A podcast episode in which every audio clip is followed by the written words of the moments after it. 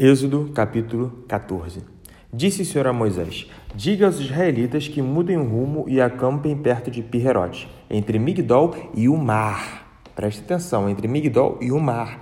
Acampem à beira-mar, de fronte de baal O faraó pensará que os israelitas estão vagando confusos, cercados pelo deserto. Então endurecerei o coração do faraó e ele os perseguirá.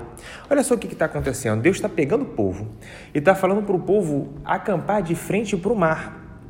E está dizendo que ele mesmo vai trazer o faraó para atacar o povo, para perseguir o povo.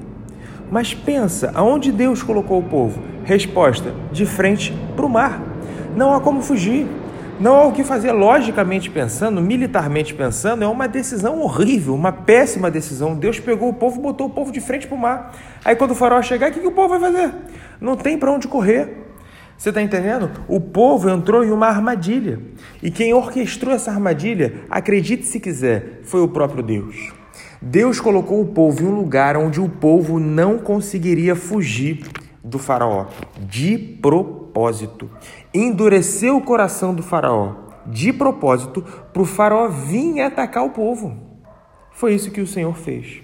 Muitas vezes a gente pode olhar atitudes como essa, né, coisas que parecem que são que estão cooperando para o mal, né? O, imagina o maior exército do mundo vindo atacar o povo de Israel, a nação santa eleita de Deus, né? O maior exército do mundo indo para lá. Então parece que isso é uma coisa ruim. Mas entenda, existe um Deus por trás da história. Existe alguém que está escrevendo essa história e contando essa história de forma que no final ela vai cooperar para o bem e a gente vai entender não só para o povo de Israel, mas para o nosso bem hoje também. O que acontece aqui em Êxodo 14 né, não vai ser uma coisa que vai se restringir ao povo de Israel, não, é uma coisa que a gente vai ver aqui no texto que vai chegar até nós hoje. Mas continuamos o texto. O faraó os perseguirá, já na segunda metade do verso 4. Todavia, eu serei glorificado por meio do faraó, e todo o seu exército, os egípcios saberão que eu sou o Senhor. O que está acontecendo aqui é que Deus está falando para o povo o seguinte: ó, povo, eu vou botar vocês numa armadilha, vou pegar o maior, o pior inimigo que vocês poderiam ter no planeta e vou mandar perseguir vocês.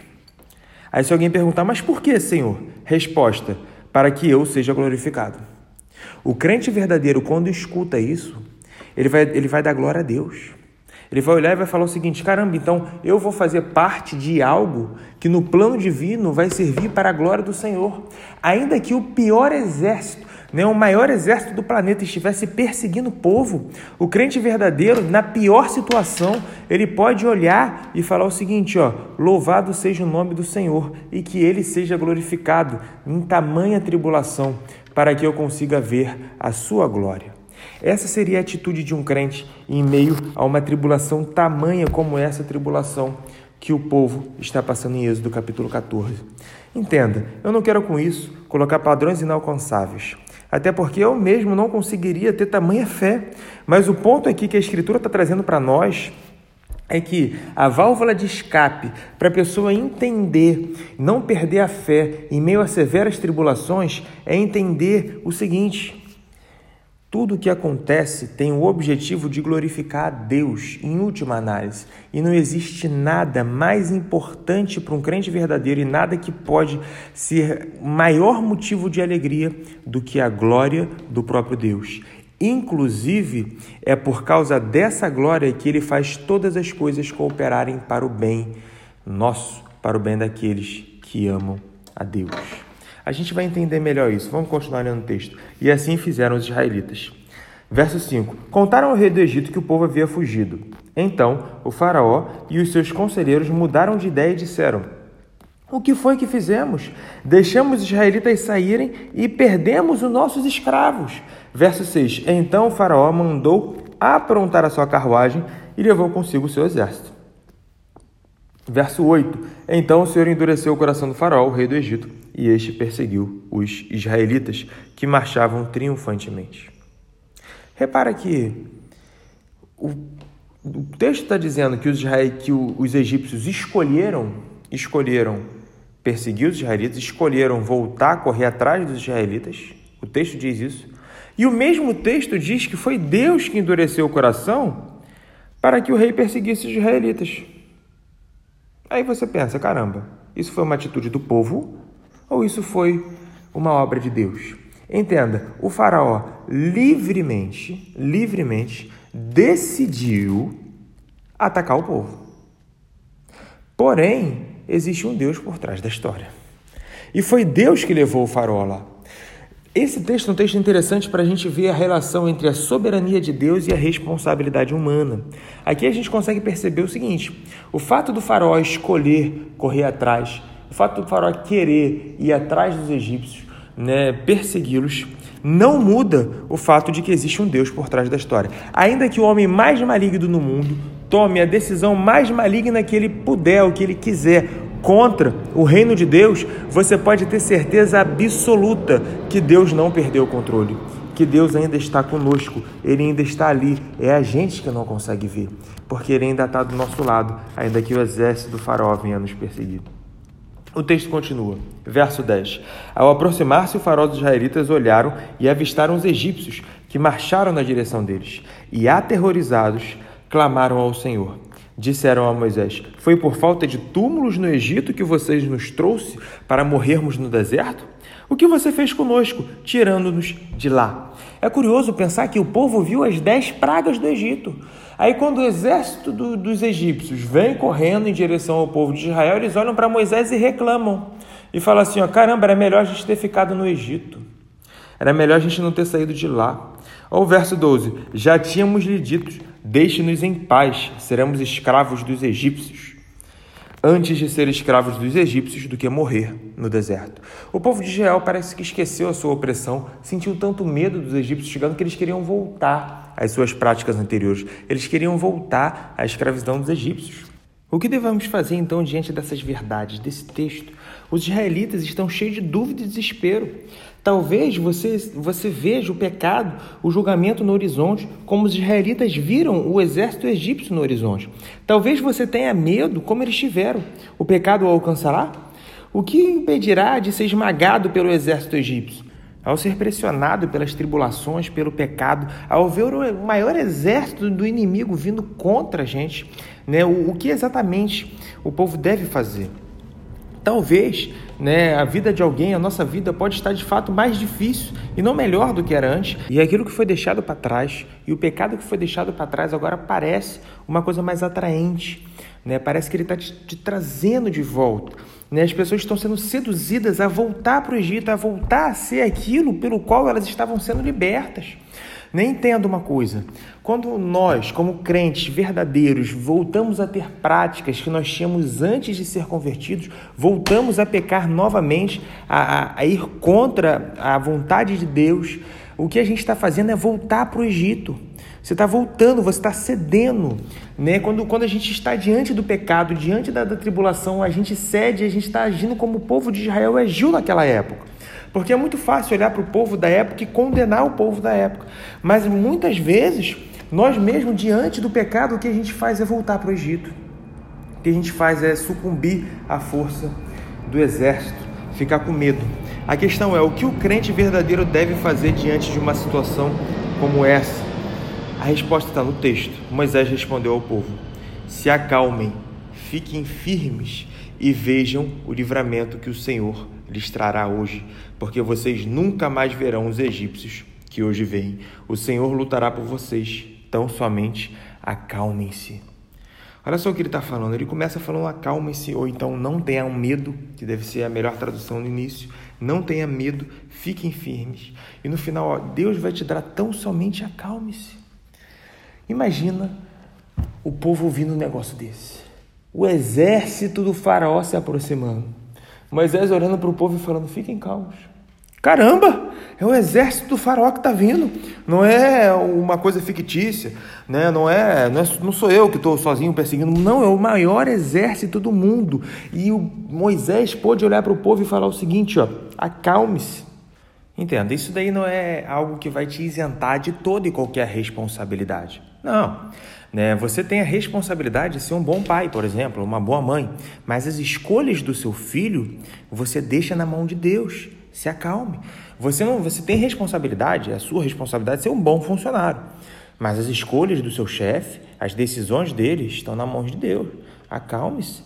Né? Você, você tem responsabilidade né, de muitas coisas. Mas você tem que entender que o ponto aqui é que o povo precisava ser salvo e não é responsabilidade do povo alcançar a salvação para si mesmo. Eles deveriam tão somente confiar em Deus que ele os salvará. Eles deveriam permanecer firmes.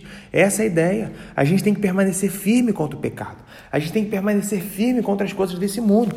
E a gente tem que se acalmar e entender que Deus vai prover a salvação, seja com muita antecedência, ou seja, quando o exército do farol já estiver à vista, chegando pertinho, quase destruindo o povo, ele salvará o povo de Deus. Ele vai fazer com que o mar se abra e com que o povo passe por ali.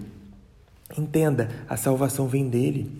É a sua responsabilidade, por exemplo, pregar o evangelho, mas as conversões você deixa na mão de Deus e se acalma.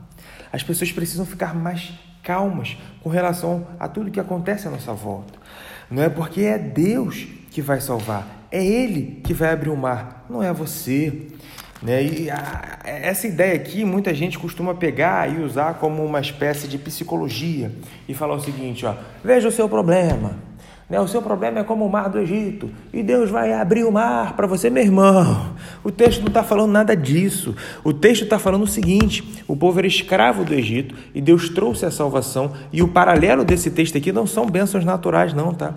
A gente vai ver, assim que entrar o próximo tópico, que o paralelo do texto é a salvação espiritual de Cristo Jesus.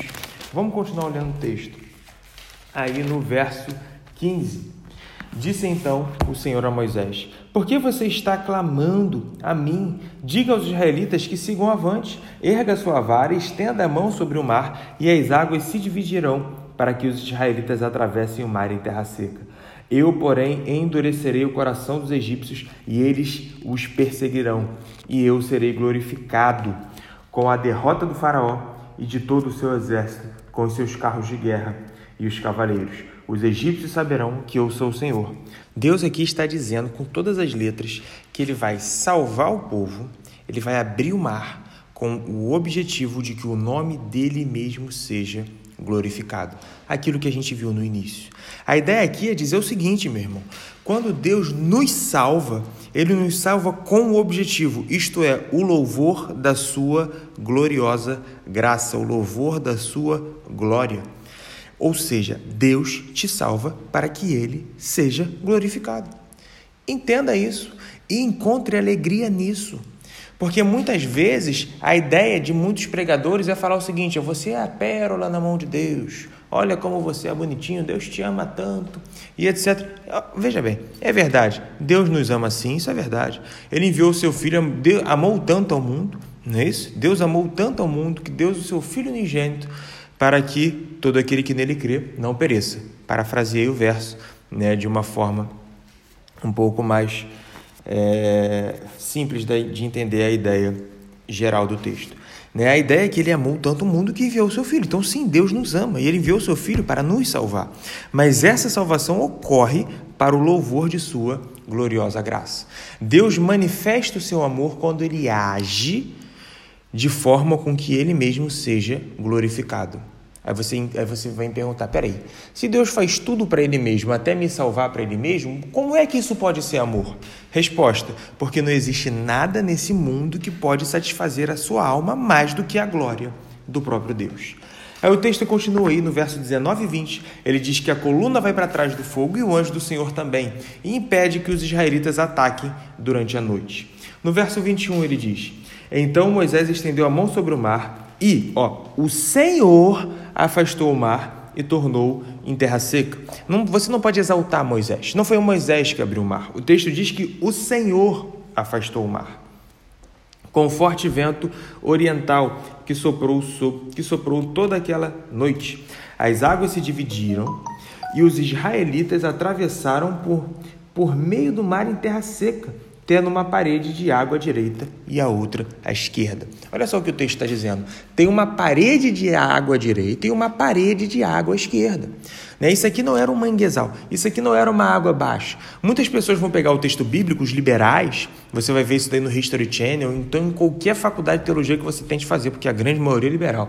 Né? Os liberais eles vão falar o seguinte: não, porque naquela época existia ali o mar, e, e uma determinada época do ano abaixa né, as águas, aí as pessoas conseguem passar por ali andando, né, a água fica mais ou menos ali na altura do tornozelo. Pelo amor de Deus.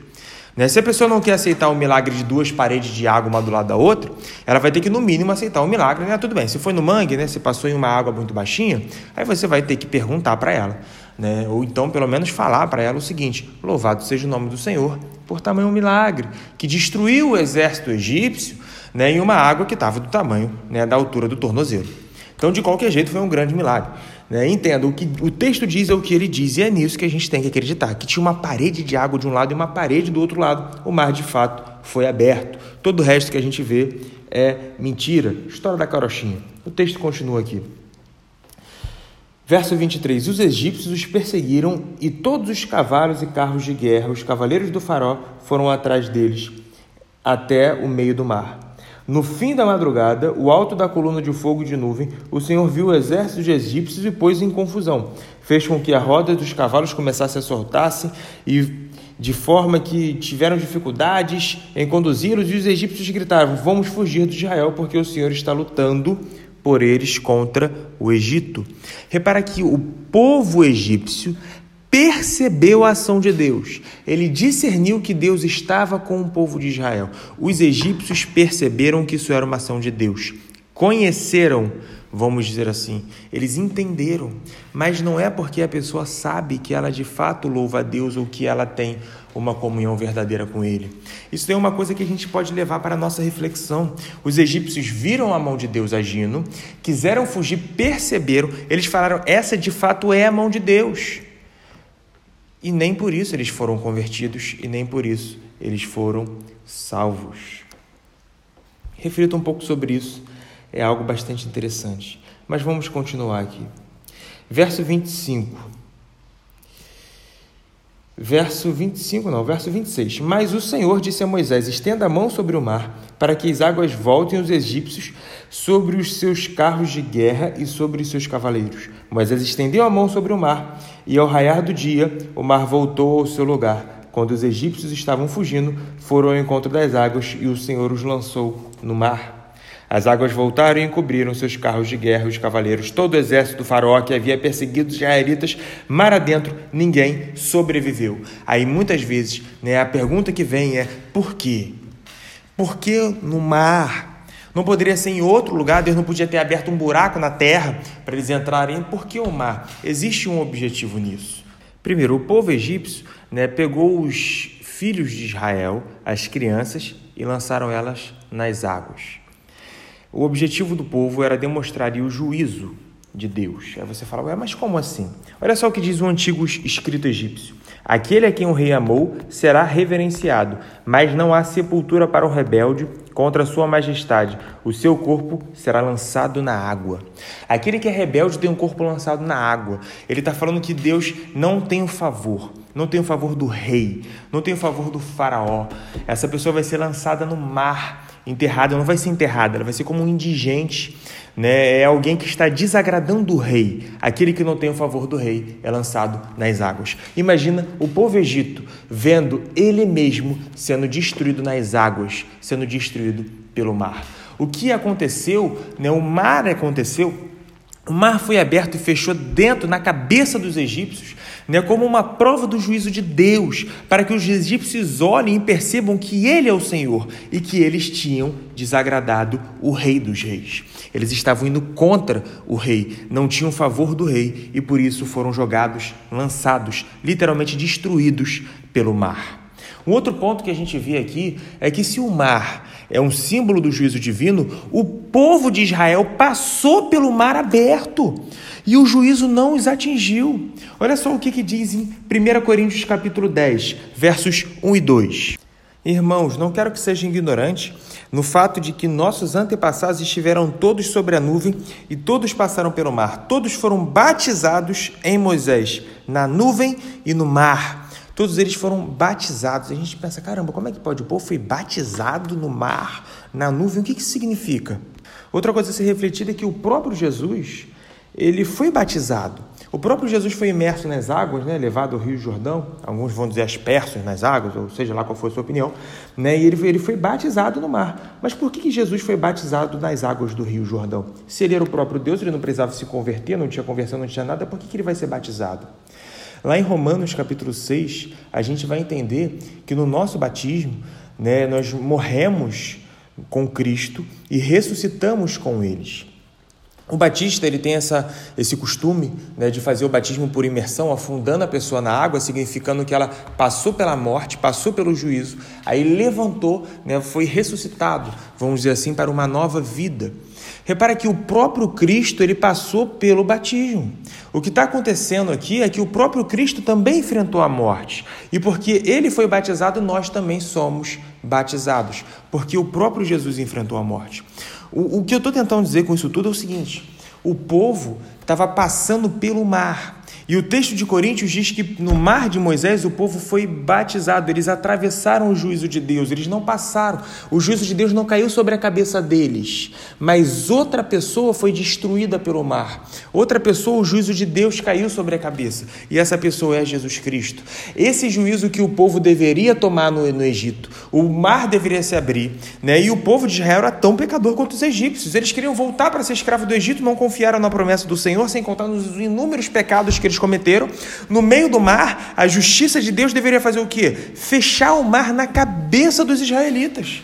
Mas não, eles passaram ali, porque alguém futuramente passaria pelo julgamento de Deus, seria condenado e o mar se fecharia sobre a cabeça dele, isto é, Cristo Jesus. Por isso que o povo conseguiu passar pelo mar. Depois que ele passa pelo mar, ele vai para o deserto rumo à terra de Canaã. E esse é o texto que eu venho falando para vocês o tempo todo, dizendo que a história do Êxodo ela figura a nossa salvação. O, os egípcios eram escravos, né? eles passaram pelo mar, passaram pelo juízo de Deus, passaram pelo julgamento, eles não foram condenados, eles andam aí nesse deserto até chegar à terra de Canaã.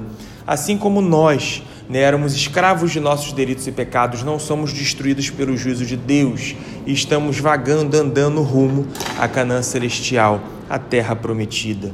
Entenda, o texto de Êxodo faz com que a gente venha exaltar e glorificar o nome daquele que não fez com que o mar fechasse sobre a nossa cabeça. E o mais incrível, tudo isso aconteceu para quê? Para que o nome de Deus seja proclamado. Então entenda, a sua salvação também. Para quê? Para que o nome de Deus seja proclamado. Então, que por meio de você outras pessoas venham a encontrar o Evangelho, outras pessoas venham a ver a Deus. E o verso 38 ele diz: Israel viu o grande poder do Senhor contra os egípcios, temeu o Senhor e pôs nele a sua confiança, como também Moisés, seu servo. Repara aqui, quando Israel viu a salvação, o que ele fez? Ele temeu o Senhor e pôs nele a sua confiança. Eles foram salvos de algo material, de uma destruição material. Quanto mais nós devemos colocar a nossa confiança em ser salvos por meio de Jesus Cristo. Quanto mais a gente pode botar confiança em Deus, foi Cristo que salvou. A gente não precisa mais temer o inferno, não precisa mais temer os seres malignos, foi Cristo que te salvou. Ainda que o exército egípcio inteiro venha na nossa direção, a gente pode falar o seguinte: foi Cristo que nos salvou. E para nossa alma, tão somente acalme-se, porque o mar foi aberto, nós já passamos pelo batismo. E que esse texto sirva de reflexão para nós, no sentido de o que significa o nosso batismo? O que significa o batismo de Cristo? Por que o batismo de Cristo é importante para nós? O que significa o povo sair do Egito?